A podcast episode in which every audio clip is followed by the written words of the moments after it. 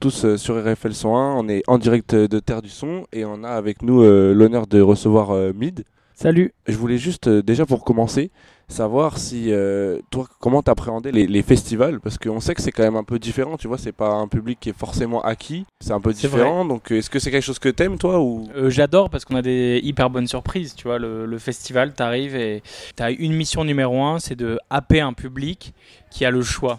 Ce qui n'est pas le cas dans une salle de concert. Ouais, à bah, partir du ça. moment où quelqu'un achète son billet, c'est rare qu'il parte. Tu vois, c'est comme au cinéma. C'est rare que quelqu'un se lève, sauf si c'est vraiment très très pourri Oui, ou très choquant ou autre. Là, il y a, il y a- y a y a cette, cette énergie qui est euh, happer le public parce que euh, si à un moment il aime pas cette énergie, il aime pas ta musique ou juste il y a quelque chose qui, qui l'excite plus, bah, il peut changer de scène.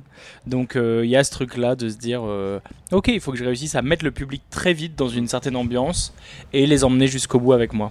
Donc peut-être plus de pression au final. D'une certaine manière il y a plus Ouais, de pression. En tout plus cas, de le- challenge. il y a un challenge. Il y a un challenge. Ok. Et euh, justement, euh, est-ce que par exemple le, le fait de vouloir plus aller chercher le public, ça te fait toi changer quelque chose dans ton set? Est-ce que tu vas l'approcher différemment que quand tu fais un concert euh, entre guillemets privé Ouais, tu dois être d'autant plus à l'é- à l'écoute euh, et réceptive à ce que le public te donne. Tu vois, genre, euh, si tu vois que le public c'est l'après-midi, qu'ils sont chill, tu peux pas leur envoyer un truc trop énorme parce que Mm. ça va être trop violent et possible qu'ils se barrent. Et pareil, s'ils ont besoin d'énormément d'énergie dès le début, tu peux pas euh, prendre euh, cinq chansons avant d'être dedans. En fait, Ouais. il faut que tu sois à l'écoute, euh, que tu sois face à eux. Et c'est là qu'il y a des vrais moments de communion, tu vois. Et tu le sens dans les festivals, qu'il y a vraiment un moment où il y a une osmose entre l'artiste et le public. Et, et c'est ce qui se passe souvent en festival et c'est c'est super agréable. J'aurais juste aimé euh, savoir euh, ce que toi tu pensais sur euh, donc, tout ce qu'on vient de dire par rapport au public et tout. Euh, Est-ce que depuis euh, ta fameuse vidéo avec euh, Squeezie, est-ce que tu as senti un, un nouvel élan dans le public ou est-ce que tu as senti qu'il y a plus de gens qui te connaissaient qu'avant ou alors euh, c'est parce que tu étais déjà connu donc est-ce que tu as senti quelque chose avec euh, cette euh, collaboration avec Squeezie ou euh, pas du tout? J'ai senti quelque chose forcément hein, parce Oui, que ça a été une grosse exposition. Quand je fais des concerts en festival, par exemple, euh, les gens viennent souvent voir Mid, euh, de Mid et pas le Mid qui a fait un truc Ouais. avec Squeezie. Oui, bien sûr. Surtout que le, le public de festival est souvent un peu plus vieux que le public, euh, Ouais, c'est vrai. le public YouTube euh, classique. À part deux trois mecs euh, entre deux chansons qui vont crier euh, Time Time. Et je t'avoue que je vois pas trop la différence pendant les concerts. Ouais. Maintenant, euh, on me pose parfois la question genre pourquoi t'as pas joué Time Time Hmm. Euh, et, euh, et je leur dis simplement bah vous êtes venu voir un concert de Mid, pas de Trade Bah, DGT. bah ouais, c'est ça. ouais. Donc, mais évidemment, tu as toujours le petit message parmi tant d'autres à ce sujet-là. Mais après, oui, niveau notoriété, globalement, évidemment Ouais. que ça a été une grosse exposition et que, et que c'est génial, quoi, tu vois, d'avoir, de permettre, tu vois, la musique, c'est souvent ça, c'est faire de la bonne musique.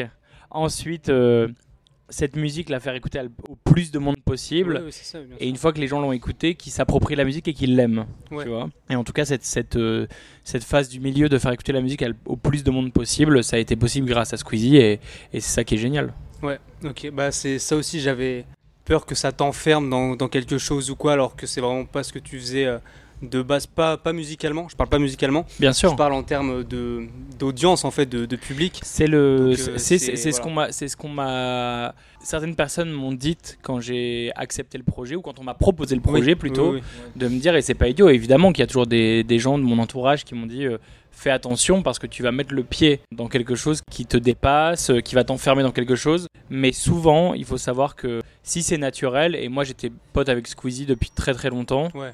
Si c'est naturel et que ça fait pas forceur et que c'est pas genre juste pour l'image ou juste pour euh, choper des abonnés dans un sens ou dans l'autre, Ouais, en sûr, fait, euh, ça n'enferme pas du tout. Au contraire, bien au contraire, ça ouvre. Et je pense que le travail qu'on a fait avec Squeezie là, ça a vachement détendu euh, le monde de la musique par rapport au monde de YouTube.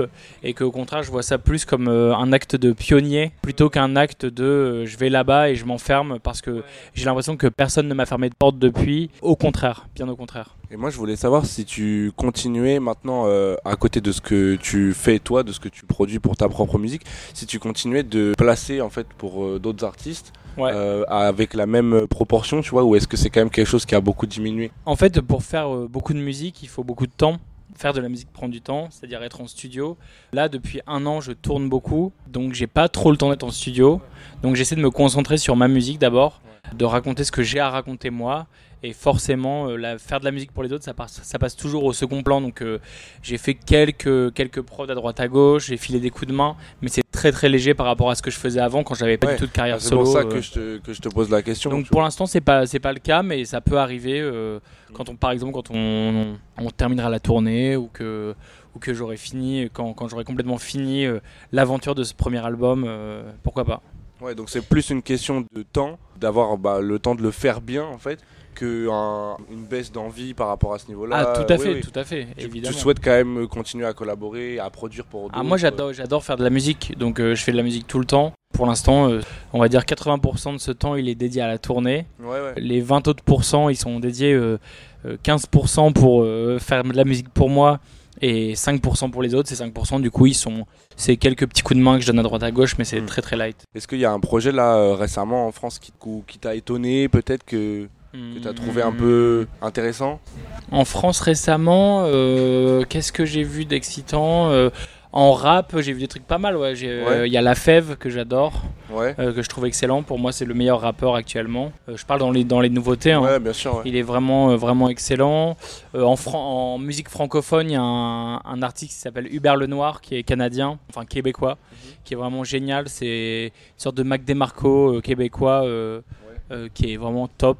C'est un peu mes, c'est un peu mes, mes artistes du moment euh, sur la scène francophone. Ouais. Et en termes de euh, production, est-ce que tu as, eu des influences ou des inspirations qui sont venues de, de producteurs célèbres ou vraiment c'est ta musique, elle vient vraiment, enfin évidemment qu'elle vient de toi, mais est-ce que tu as. Quelles sont tes influences en fait? Ça, évidemment que ça vient de plein de musiques que j'écoute. euh, Aujourd'hui, j'essaie de, j'essaie de m'en séparer parce qu'il faut que je sois vraiment connecté avec moi-même et je préfère être connecté avec la musique que j'ai faite et là où je vais plutôt que regarder trop euh, tel artiste a fait comme ça donc je dois faire comme ça ou tel artiste a fait comme ça donc je dois faire comme ça.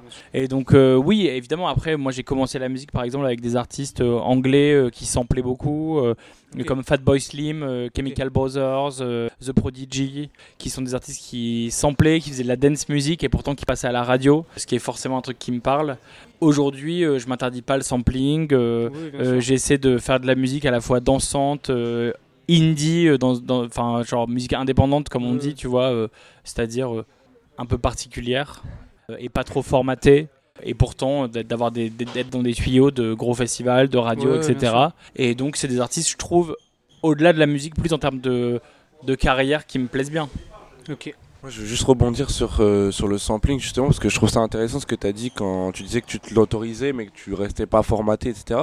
Et justement, moi, je trouve qu'aujourd'hui, enfin, tu me dis si peut-être tu partages pas ce, regard-là, mais moi, je trouve qu'aujourd'hui, le sampling, que ce soit dans le rap ou ailleurs, ou dans la house ou quoi, tu vois, c'est un truc qui a été tellement poussé qu'en fait, moi, je trouve que des fois, le sampling est un peu formaté, euh, en fait, et qu'on réentend les, les mêmes choses ou la même façon de sampler, tu vois. Et je voulais juste savoir, toi, le regard que tu portais sur, bah, sur le sample en général. Le truc, est-ce que c'est important pour toi de créer des mélos ou est-ce que Je vois pas le sampling comme le fait d'aller voler une mélodie ou voler une vibe. C'est plus euh, d'utiliser euh, d'autres morceaux comme un instrument de musique. Ouais, bien sûr. Euh, après aujourd'hui, le sampling il coûte très cher, comme il a jamais coûté, il a jamais coûté aussi cher. C'est-à-dire que tu samples quelque chose, les ayants droit de- du morceau que tu samples, ils vont voir ça comme un comme une source de revenus énorme Mm. en se disant bah vas-y ce mec là nous a samplé on va on va l'enculer et on va lui et on va lui prendre tout son argent donc euh, évidemment que ça a déchauffé tout le monde euh, depuis 5-6 ans à sampler parce que ça coûte trop cher Ouais. c'est-à-dire que les artistes prennent beaucoup d'argent et que.